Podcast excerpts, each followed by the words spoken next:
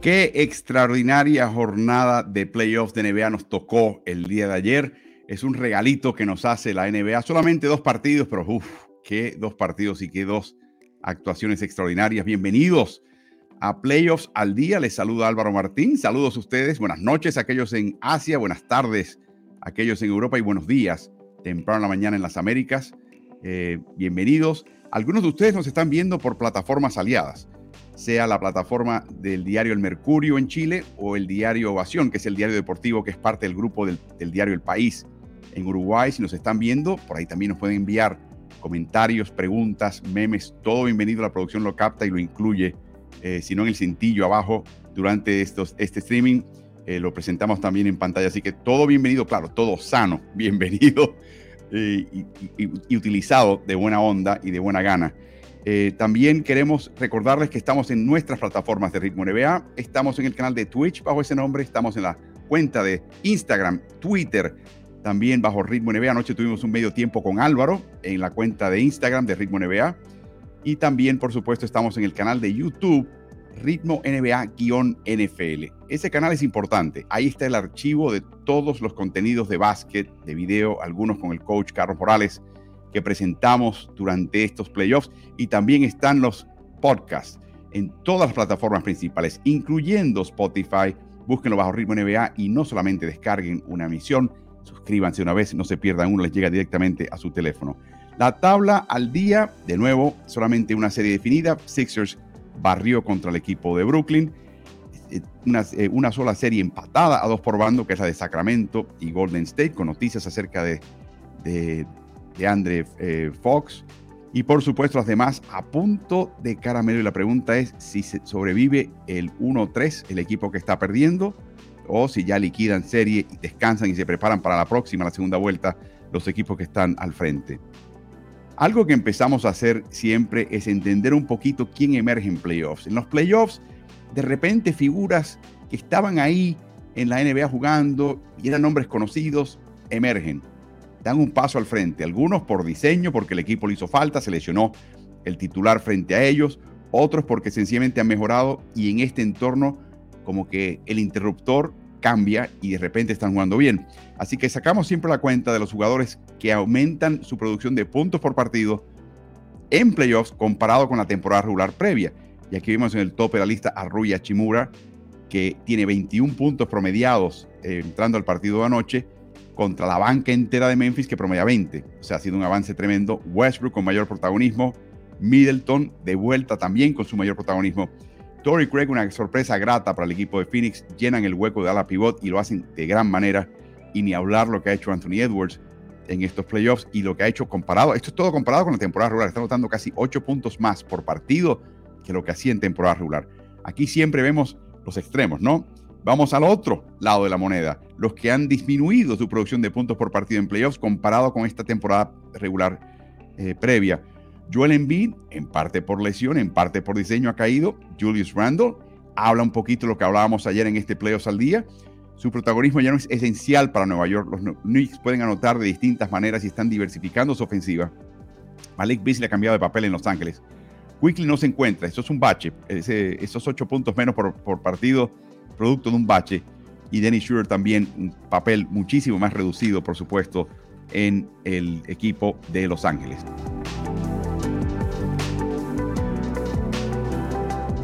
Nos llega la noticia de que hay cambios en Houston y de repente, ¿se acuerdan? Habían despedido a Nick Nurse en Toronto. El rumor era que se iba al equipo de Houston, donde él fue asistente en el Rio Grande Valley, la filial de G-League, y parecía que todo estaba planchado. Y Miudoka parecía que iba a ser el reemplazo de Nurse en Toronto, pero también estaba mencionado su nombre con la posibilidad de ir a Houston.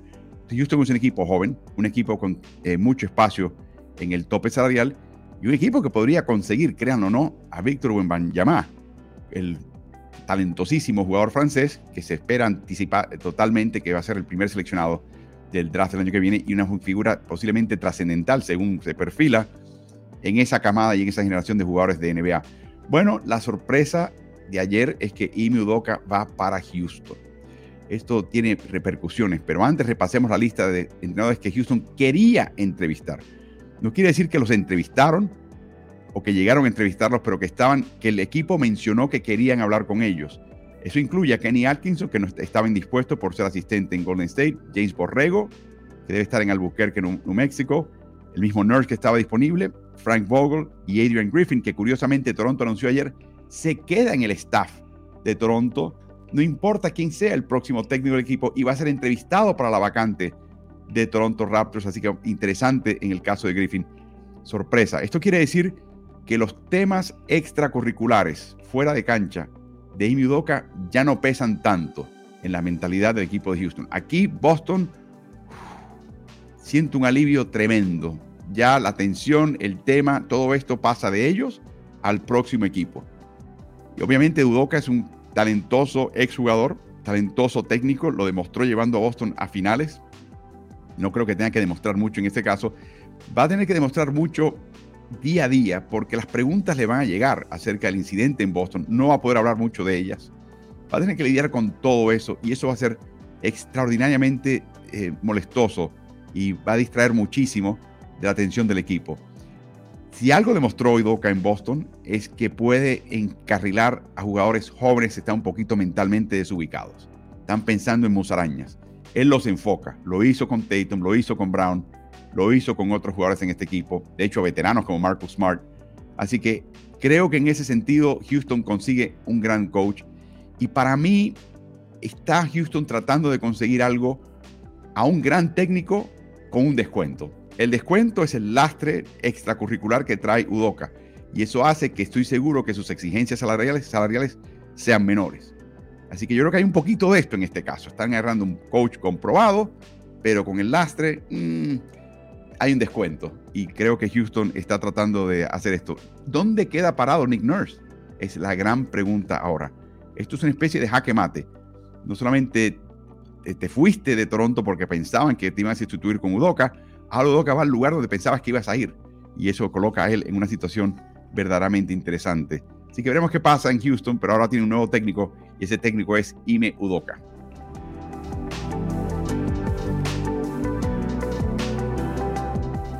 La serie del este entre el primer clasificado Milwaukee Bucks y el octavo clasificado eh, Miami Heat es tremendo. Recuerden que Miami terminó séptimo en la tabla, pero en el play-in se rebarajó su situación y terminó octavo enfrentando a Milwaukee. Nadie le daba muchas posibilidades a Miami, quizás de ganar esa serie a largo o a corto plazo, pero 11 minutos de juego desde que comenzó ese primer partido, cae aparatosamente y se da un golpe en la espalda baja Giannis Antetokounmpo y no juega por el resto de ese partido y los próximos dos. Apertura para Miami que aprovechó en grande. Regresa el cuarto partido ahora eh, Giannis Antetokounmpo, aunque te das cuenta que no estaba al 100%, y de repente el partido era crucial, porque si ganaba Miami, ponía al número uno en posición de jaque.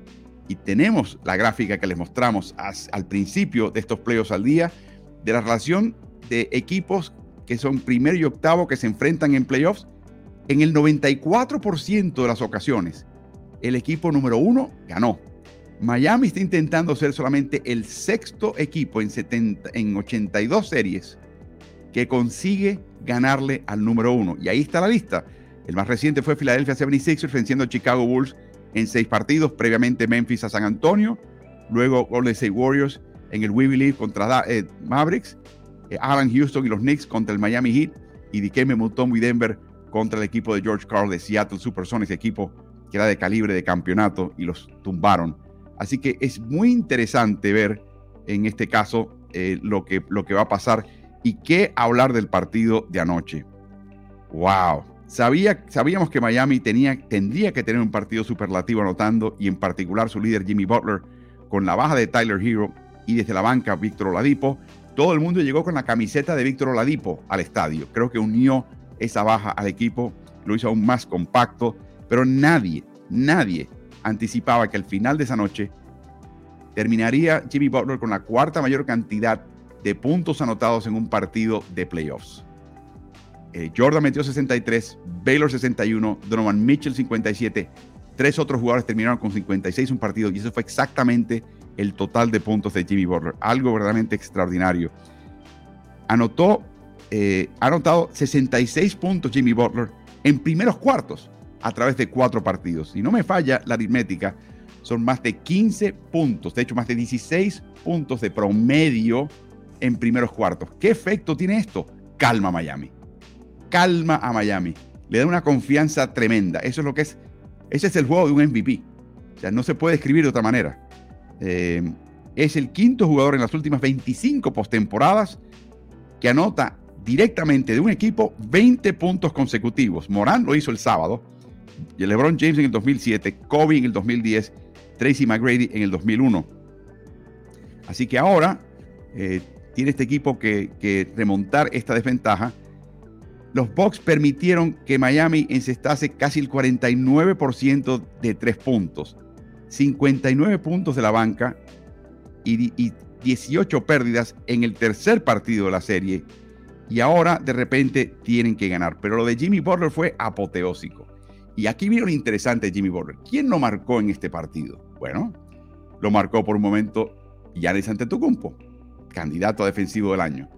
Lo marcó Chris Middleton. De hecho, Middleton terminó cargado de faltas y lo sacó del partido. La definición de Milwaukee fue pobre porque el hombre que los organiza es Middleton y estuvo fuera. ¿Por qué estuvo Middleton? Porque tuvo que marcar a Jimmy Butler. Ah, y Drew Holiday era el otro.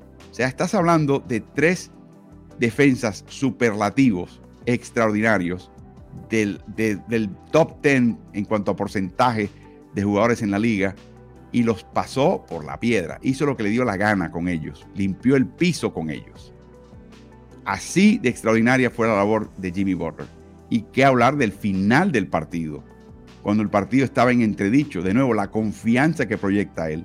Claro, en el caso de Jimmy tiene ese patrón muy marcado que cuando viene embalado no hay quien lo pare. El problema a veces es comenzar ese ímpetu. Pero fue algo verdaderamente fuera de serie, un espectáculo lo que hizo, las canastas que logró, las asistencias que logró. Eh, termina este partido con nueve asistencias. Digo yo, solamente cinco rebotes. Ahí se quedó un tantito corto. Una tapa. Y jugada tras jugada tras jugada oportuna. Algo que verdaderamente sacó totalmente del partido al equipo de Milwaukee. Ahora, ¿Estuvo Milwaukee al 100%? No.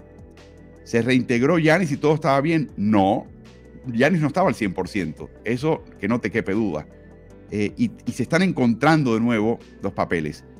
La mejor manera de escribir lo que menciono es la manera que Milwaukee ejecutó en el cierre de este partido. De nuevo, es verdad que estuvo fuera Chris Middleton al final. Pero fue algo verdaderamente paupérrimo.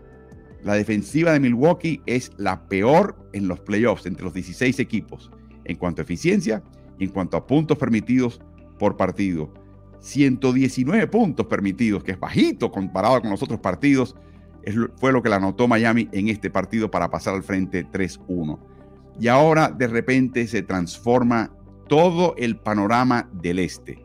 Miami a punto de caramelo. Milwaukee obligado a ganar tres partidos consecutivos sin desliz y uno de ellos en Miami. Uf, la cuesta está muy, muy empinada para este equipo. Y los equipos con la ventaja de 3-1, como les menciono, ganan el 95% de las series. Los que están en desventaja eh, ganan el 5%. Esa es la foto de LeBron James cuando estaba con eh, Cleveland y venció al equipo de Golden State. En finales, el único equipo en lograrlo en finales. Eh, y, de esa manera pueden ver la, la, foto de LeBron en aquella época. Eh, y de hecho, de, él tendremos que hablar más adelante. Así que muy difícil para este equipo. ¿Qué ha hecho Miami? Ha agilizado la marcha. Este es el equipo más lento en ritmo que hay en los playoffs normalmente. Esa fue la anticipación del equipo de Milwaukee. Eso fue lo que preparó, preparó Milwaukee y le han acelerado la marca. De ser el noveno más lento en cuanto a transición, la proporción de, posesiones que tiene Miami en temporada regular que terminaron en transición. Recuerden, transición no es contragolpe, no es fast break, como dicen en inglés, Transición es ofensiva temprana. Bueno, han pasado a ser el sexto más ágil y más movido en estos playoffs y eso ha sorprendido a Milwaukee. Creo que han visto algo en Milwaukee. Han visto que Brook López no puede correr la cancha exactamente bien, que Bobby Portis no es exactamente el, correcaminos, que hay eh, varios jugadores, Grayson Allen, hay varios jugadores de este equipo de Milwaukee que sí pueden correr, pero no son los más veloces y Miami está tratando de explotar todo eso. Es el equipo más chico, no le queda otra, así que fundamentalmente, tácticamente es importante e interesante que lo hagan. Así que una actuación memorable, casi de corte histórico de parte de Jimmy Butler y nos lleva al punto de por qué Jimmy Butler nunca está entre los primeros equipos en cuanto a eh, la consideración de jugador más valioso. Y la respuesta es que su juego es muy sutil y que su juego a veces no tiene ese, e, e, e, ese brillo constante, no está metiendo 50 puntos por partido todo el tiempo. Jimmy Butler juega otro estilo de juego. Pero cuando tú examinas, y mientras más examinas métricas de avanzada, sobre todo las más sofisticadas, Jimmy Butler se, se, trepa en la lista. Y en varias termina entre los primeros cinco mejores jugadores que hay en la liga. Es un MVP, es un candidato MVP.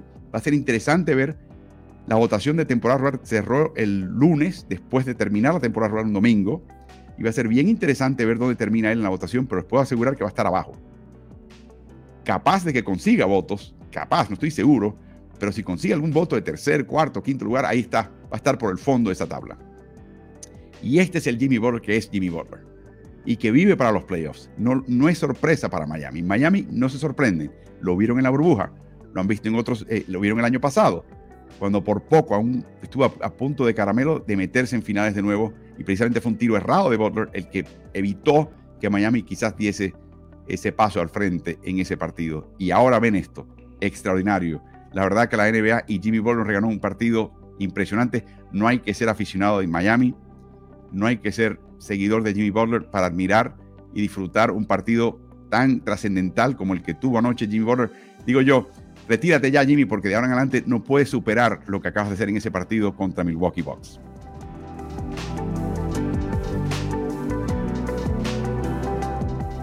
El próximo partido que nos tocó anoche es el partido también apasionado y apasionante entre Memphis Grizzlies y Los Angeles Lakers. El ganador de un tercer partido fue el previo, el que ganó eh, Los Ángeles, de una serie empatada, gana el 73% de las series. Así que Los Ángeles tenía esa ventaja y podía en este momento colocar en serios aprietos al equipo eh, favorecido, que es el equipo de Memphis. Así que el domingo, tras la práctica de Memphis en la cancha de la Universidad del Sur de California, los jugadores de Memphis sostuvieron una reunión de equipo entre ellos, pero invitaron al técnico Taylor Jenkins para discutir los comentarios de Dylan Brooks y cómo esto deja parado al equipo. Lakers termina el primer cuarto con un avance de 14 a 5 con una alineación chica. Cuando descansa Anthony Davis ese primer cuarto, LeBron pasa a ser pivot. Rui Hachimura es el ala pivot. Esto contra Santi Aldama y o contra Jaren Jackson en la cancha o Xavier Tillman. O sea, Los Ángeles, que tiene Anthony Davis, cuando él sale, se convierte en un equipo chico y en desventaja de estatura y físico contra Memphis. Eh, claro, Jackson no estaba concentrado al principio del partido y Taylor Jenkins lo sacó del primer cuarto con seis y medio por jugar para que se enfocase. Tuvo un par de faltas personales también. La alineación chica hace que Lakers doble marque a Jaren Jackson y luego Jackson empezó a generar situaciones que aprovechaba Grizzlies. Así que Desmond Bain solamente encestó en esta serie sus primeros 7 de sus primeros 25 intentos de triple, un 28%, pero sigue intentando eh, al aro, pero con menor frecuencia, pero en este partido finalmente se encontró y se desalojó en ese sentido. Eh, él terminó, Bain terminó con 3 de 12 triples, eh, pero empezó a soltarse un poquito más hacia el final del partido. Jared Vanderbilt es el mejor defensa que tiene este equipo contra Ja Morant. Cuando Los Ángeles toma el balón, lamentablemente hasta ahora han colocado a Jared Vanderbilt en una esquina. Y eso lo mencionamos ayer, curiosamente ayer, en Playoffs al Día. El ajuste nos hizo esperar. Era obvio. Si lo veo yo, lo ve cualquiera. Eh, y lo que hicieron fue decir, ah, ¿sabes qué? Morant cuando está en defensiva va a marcar a Vanderbilt porque piensa que es el, o sea, esconden a Morant los Memphis Grizzlies y su pobre defensiva para marcar un jugador que no tiene protagonismo ofensivo. Bueno, pues dale protagonismo ofensivo a Vanderbilt. Y respondió de esa manera.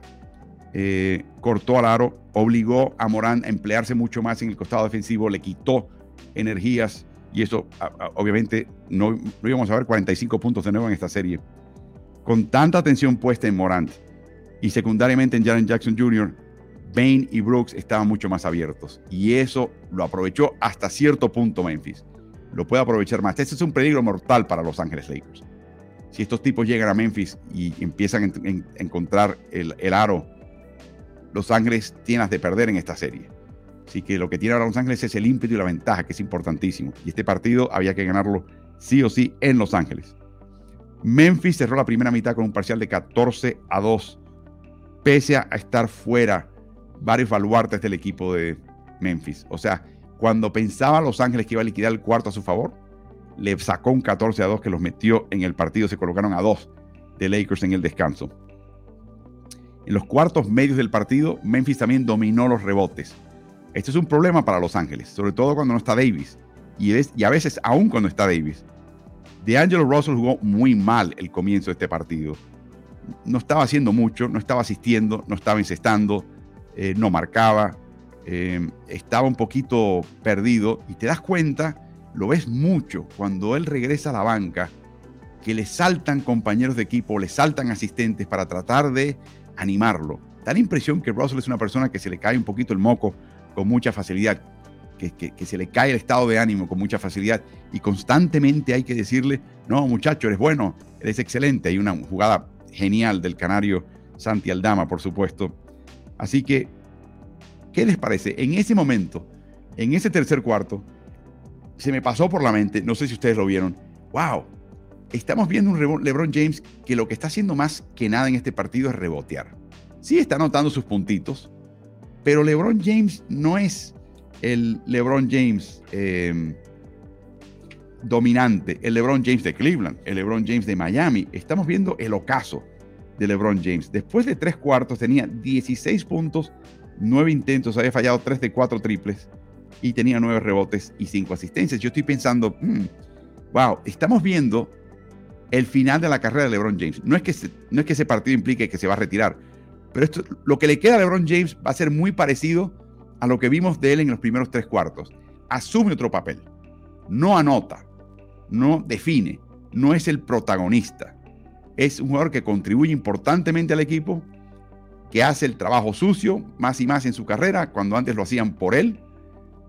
Y eso, eso fue la, sensación que yo tuve en este partido hasta el final, cuando las millas cuentan, cuando los kilómetros cuentan. Y ahí volvió a salir el, el león, el viejo león rugiente de este equipo. Eh, LeBron James, su primer partido de playoffs con 20 rebotes o más. Terminó con 22 y 22, que si sumamos son 42, Dylan Brooks, son 42. Eh, es el, eh, en el último cuarto, Angelo Russell, cargado de faltas, decidió empezar a tirar triples. Y sus tres triples redujeron una desventaja de 7 puntos con 5 minutos por jugar.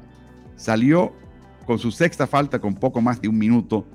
Su salida obligó entonces a LeBron James a armar la ofensiva, asentó a su equipo, evitó que Dennis Schroeder, que tuvo pérdidas, múltiples pérdidas en el cierre del partido y eh, finalmente la prórroga, que él tocase mucho el balón y le permitió a este equipo ganar. Y por supuesto le anotó una canasta contra Dylan Brooks en, en el cierre y contra Jaren Jackson para forzar la prórroga y el tiempo extra que fueron absolutamente fundamentales. Así que justo cuando piensas que LeBron James ya está, sabes que está en el ocaso de su carrera, sabes que tiene 38 años de edad, sabes que no es el LeBron de Cleveland o el primer Cleveland o Miami, lo sabemos todos, lo vemos.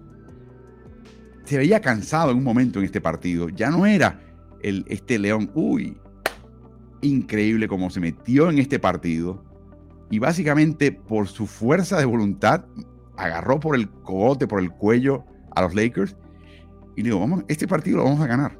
Este partido no lo podemos perder, muchachos. Fue algo verdaderamente extraordinario.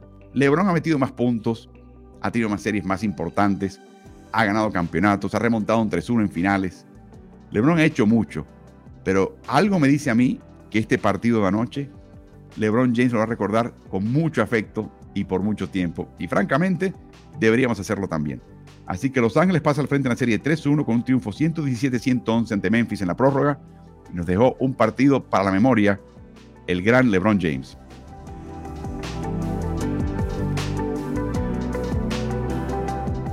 Hay partidos esta noche en la NBA y varios interesantes, algunos que podían concluir series, comenzando con el séptimo clasificado Atlanta Hawks, enfrentando a Boston Celtics. Hemos hablado de una vez ya Filadelfia clasificado y adelantado a la segunda vuelta como rival del ganador de esta serie.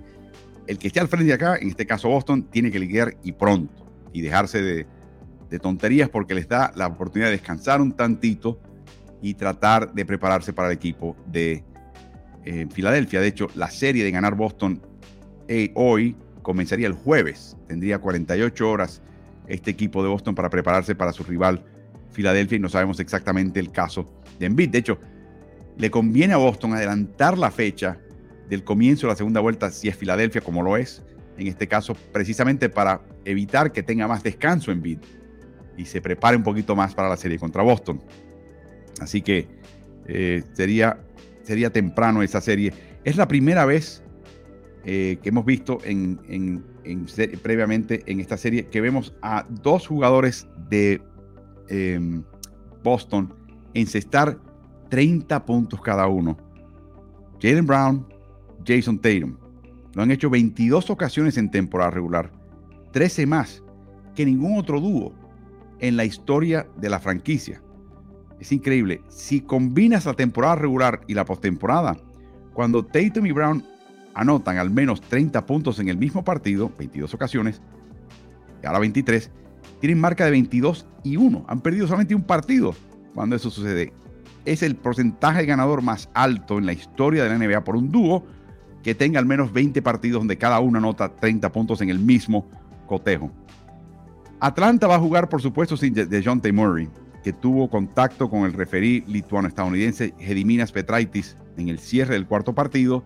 Le dijo algo, le dijo una grosería, hizo contacto con él, eh, y eso quiere decir que va a estar fuera por un partido. Es una suspensión sin paga. Un jugador que promedia 25 puntos, 7 rebotes, casi 6 asistencias, más de 2 robos por partido en los primeros 4 partidos. De hecho, en general, para que tengan una idea, suba 23 asistencias y solo 9 pérdidas. Este chico es un baluarte del equipo. Este chico es el líder del equipo junto a Trey Young.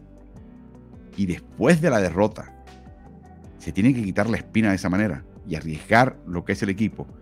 Esto te habla del nivel de madurez que tiene Atlanta. Esto, te, esto, esto y el hecho de que han tenido que circular muchos técnicos, que si Lloyd Pierce, que si Nate McMillan, ¿no? Y ahora este Quinn Snyder, te das cuenta que hay talento, pero no hay madurez no hay coeficiente emocional de este equipo. Son gente inteligente estos jugadores, no son tontos, para nada, todo lo contrario.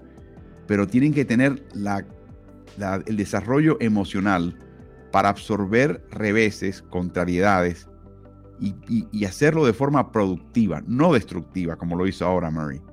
Entonces, ¿ahora qué? ¿Dónde dejó Murray a su equipo ahora? Me imagino que se tendrá el remordimiento cuando vea el partido y vea cómo juega su equipo sin él presencialmente ha condenado a ese equipo a la eliminación.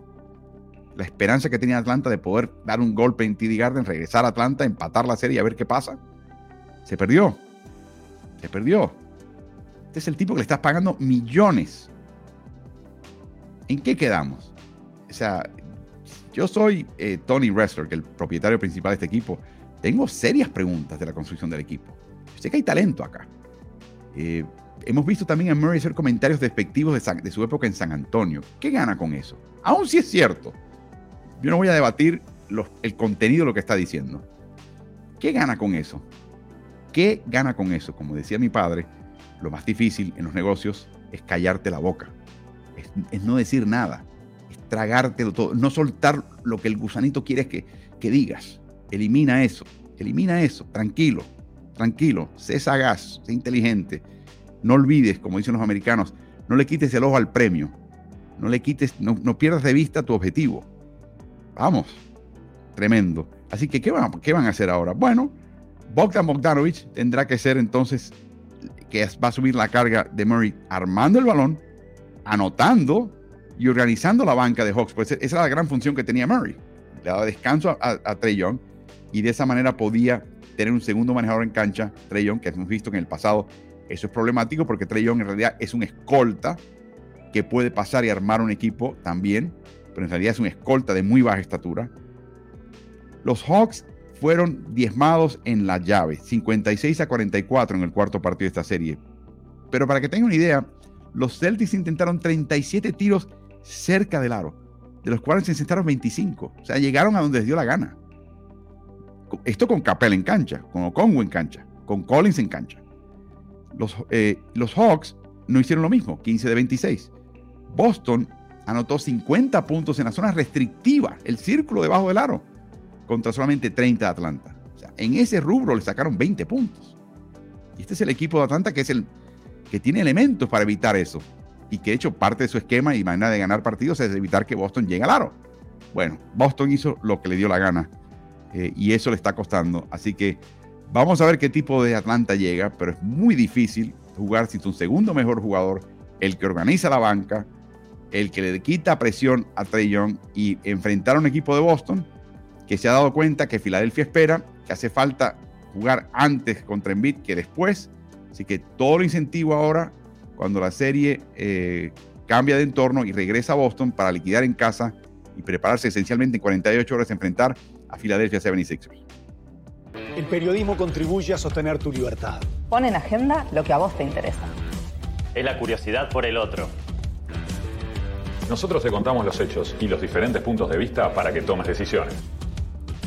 Es contar historias para inspirarte y darte voz. Es escribir sobre eso que te apasiona. Es abrir una ventana al mundo para mostrarte lo que está pasando.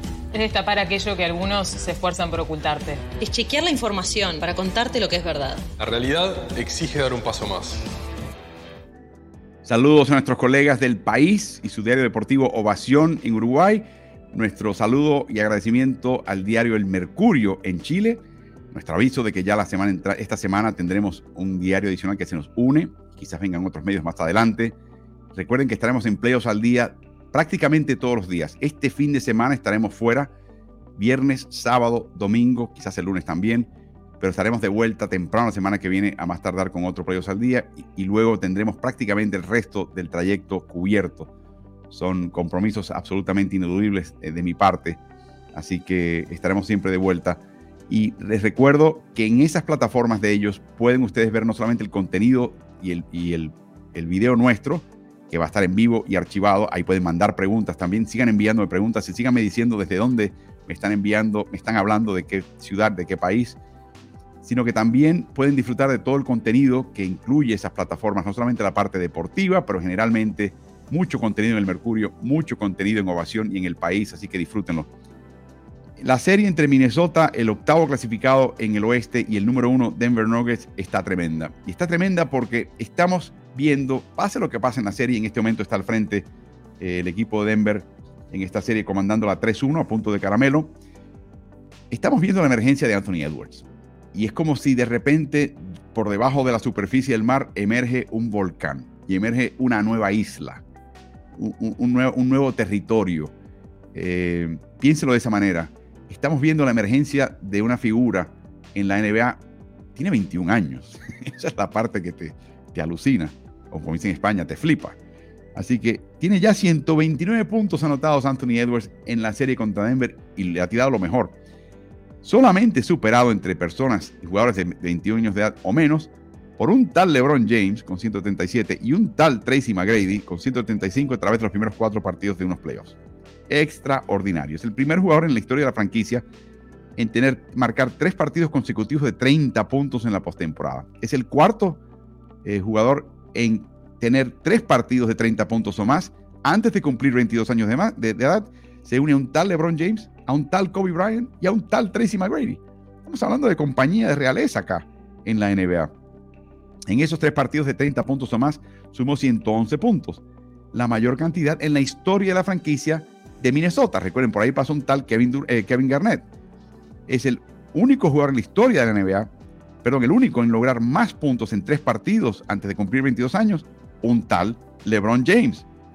En los primeros, en los últimos siete minutos y medio del tercer cuarto, anotó 16 puntos, 6 canastas en 11 intentos, para colocar y dar la ventaja a su equipo por 6, 80-74 al comenzar el último cuarto esto es interesante. Escuchen esta historia Anthony Edwards, ¿ok?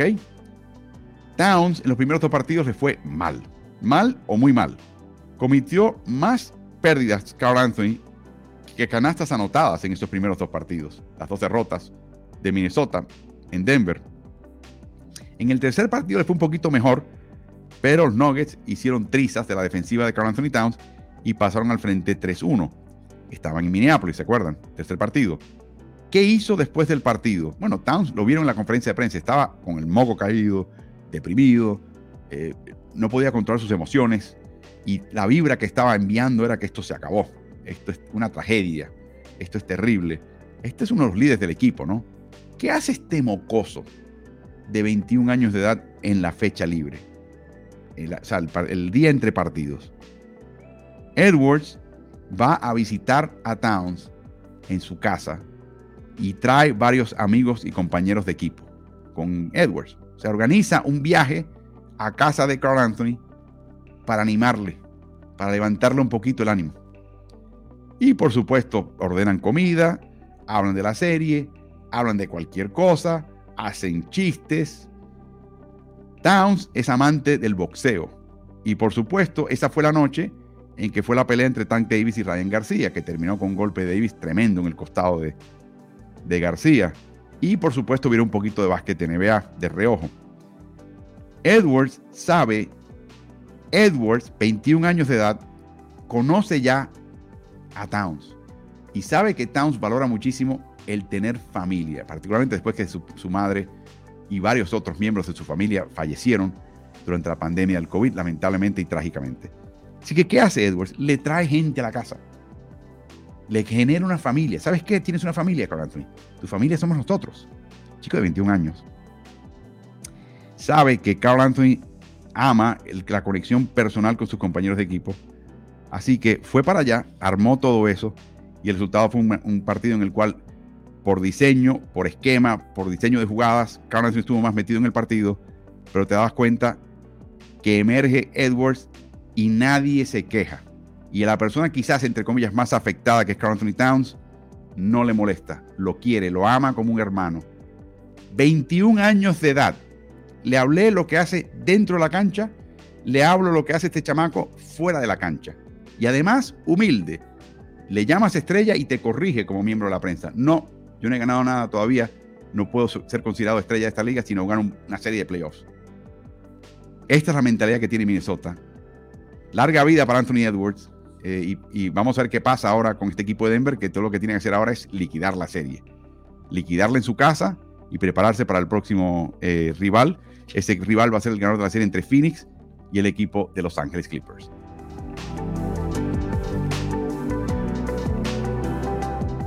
Qué lástima lo que ha pasado con este equipo de Los Ángeles Clippers. Tenían a Kawhi Leonard ileso, lo sacan a cancha en el primer partido y le ganan y le quitan la localía, nada menos que a Phoenix Suns con Durant, con Booker, con Paul, con Ayton, tremendo campanazo que dio el equipo de Ty Lue, pero en el cierre de ese partido se lesiona, se agrava la lesión más adelante y tiene que básicamente estar fuera por el resto de esta serie.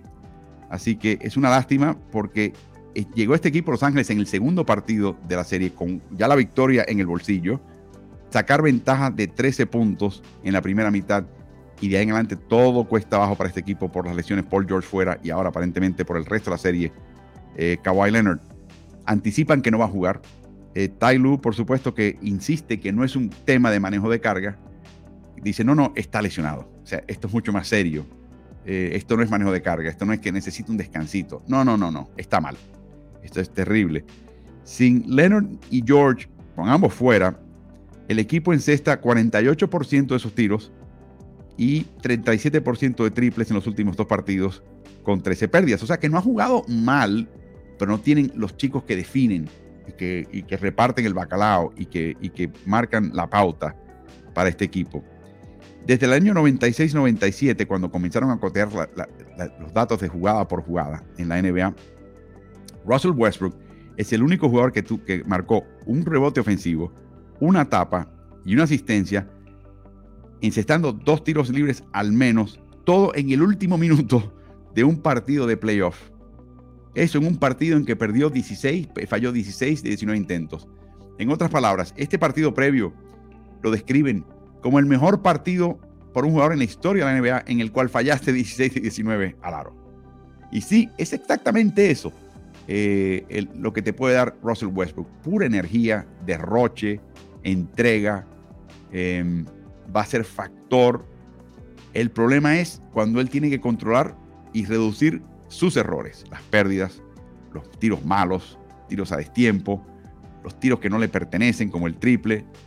Eh, ahí es que le cuesta al equipo. Y esa es la parte que el que evalúa a Russell Westbrook solamente ve lo que se marcó estadísticamente. Sí se puede, puede enfocar en lo que falló Westbrook, pero es lo que le cuesta a este equipo.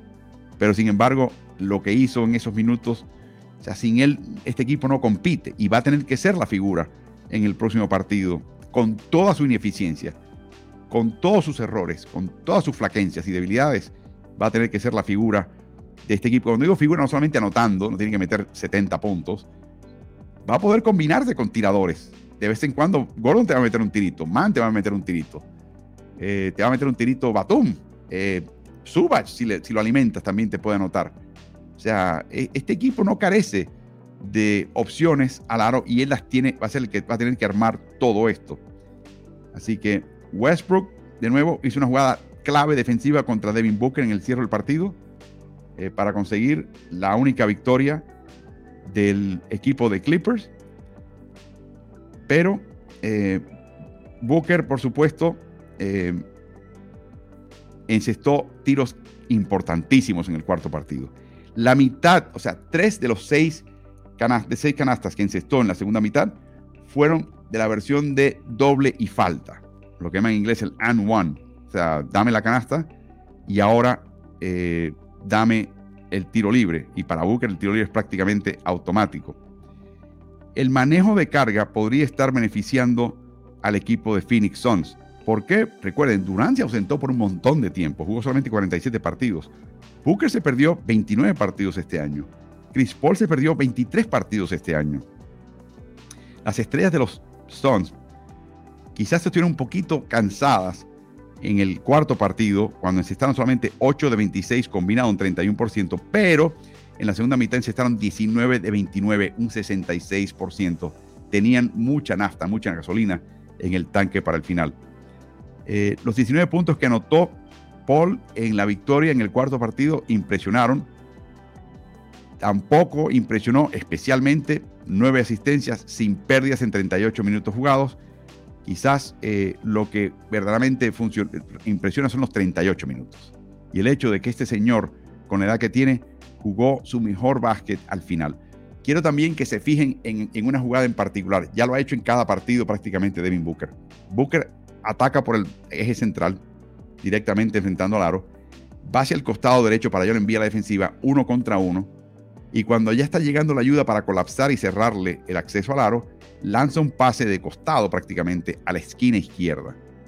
Esa jugada es marca registrada de Chris Paul. Y lo he mencionado antes en Playoffs al Día.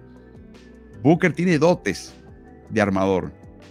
Eh, y lo ha hecho por momentos. Ha fungido esa, esa, función por momentos. No le nace como tal. No es un Chris Paul, que es un armador nato, que le gusta tener los hilos del partido en la mano. Ese no es Devin Booker. Está mucho más enfocado, claro. Pero es increíble, como a estas alturas de su carrera, está empezando a ver un poquito la cancha de mayor, con, mayor eh, visión panorámica y está empezando a disfrutar la asistencia, quizás como antes no lo había hecho. Este es un Devin Booker mucho más pleno, exactamente el Devin Booker que no estuvo en finales hace un par de años contra Milwaukee. Este es otro Devin Booker. Y esto es interesante para Phoenix, de ahora en adelante, si logran avanzar a finales. Este no va a ser el mismo que cayó en la trampa de forzar el tiro y ir uno contra tres, porque mi equipo le hace falta una canasta. No, está contento. Hay un nivel superior adicional que yo creo que todavía no ha llegado Booker del todo, pero está, está moviéndose en esa dirección. Y es el hecho de tú, como lo hizo Jordan en, el, el cierre glorioso de su carrera, que era literalmente hacia el final de la carrera de Jordan, solamente el último que anotaba al comenzar un partido era Jordan. Se encargaba de que los demás anotasen para que la defensiva contraria le quitara peso y enfoque a él. Booker va a llegar a ese punto. De hecho, está empezando a dar muestras de eso. Y esto es algo increíble. Vamos a ponerlo de esta manera. Si mañana se les lesiona a Chris Paul, que Dios no lo quiera, eh, con Booker tienen un facsímil razonable. Todo esto con Cameron Payne lesionado. Así que es interesante lo que está pasando con Booker y por eso lo menciono temprano para que lo vayan viendo en la cancha cuando vean estos partidos. Así que el mejor momento del partido con tres minutos por jugar y terminando el encuentro, Craig falla un tiro de triple de la esquina. El balón había tocado en el aro, pero Chris Paul no se enteró porque él venía de la otra esquina y no vio cuando el balón tocó el aro.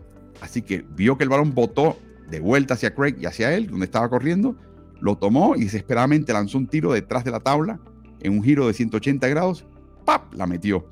Vieron a Durant y a Booker primero colocar las manos arriba diciendo, ¿qué? ¿Qué pasó? Y luego, por supuesto, eh, después se rieron porque se dieron cuenta de que él no se dio cuenta que el balón había tocado el aro y que no se estaba extinguiendo los últimos segundos de la posesión, sino que en realidad eh, todavía tenía tiempo para armar una jugada más. Pero fue una canasta de Paul. Y esto es la otra cosa que les quiero dejar.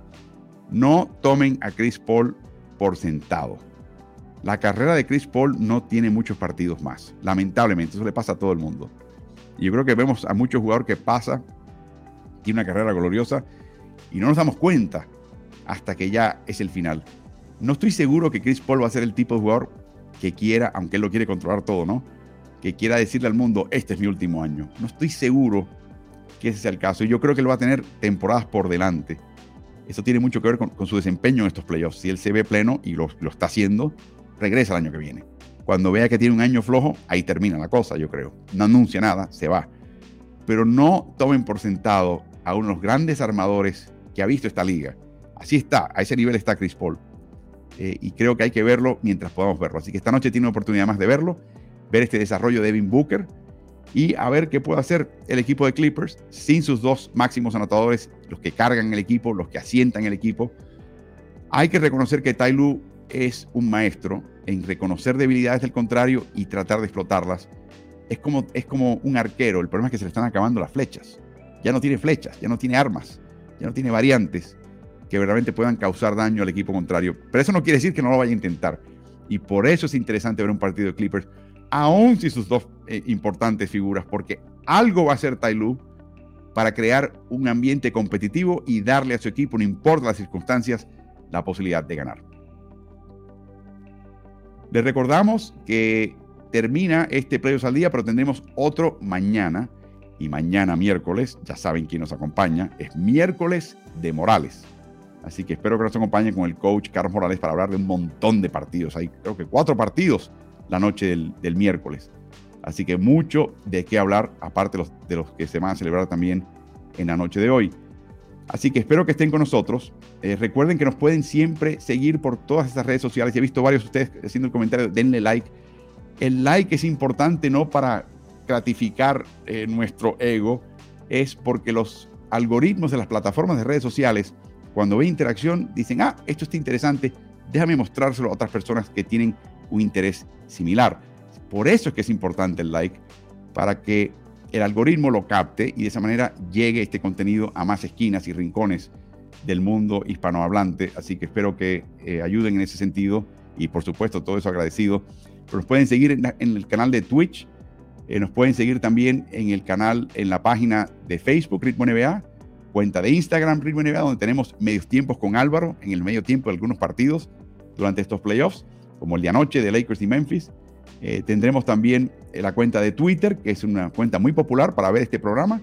Y por supuesto, la mayoría de ustedes lo están viendo o por el canal Ritmo NBA-NFL en YouTube. Síguelo, suscríbete, activa notificaciones, oprime la campanita. O las plataformas aliadas del Mercurio y de Ovación, el diario deportivo del diario El País en Uruguay, eh, que nos acompañan todo este trayecto y a quienes le agradecemos esa compañía y son las plataformas aliadas nuestras. Por último están los podcasts. A cuestión de horas ya saldrá el podcast, el audio de esta transmisión y vendrán otros también. Y vamos a tener noticias y cosas muy interesantes más adelante en nuestra cobertura de toda la temporada. Esos podcasts están en todas las plataformas principales, incluyendo Spotify. Pasen por ahí, coloquen Ritmo NBA en el buscador y suscríbanse. No descarguen uno, suscríbanse y ya les llega la notificación de los próximos que vienen por acá. Así que disfruten los partidos esta noche podría haber definición de series. De hecho, varios equipos quieren liquidar series, están desesperados por hacerlo. Otros no quieren eliminarse. Eso implica gran esfuerzo competitivo, mucha puja. Vamos a ver si esta noche produce partidos, pero difícilmente produzcan partidos tan memorables como los que tuvimos la semana, la noche anterior, con una gesta tremenda de Jimmy Butler y un esfuerzo del león viejo LeBron James que sacó los dientes y la garra y le dio una victoria importantísima a Los Angeles Lakers. Disfruten los playoffs. Nos veremos mañana en otra emisión de Playoffs al Día.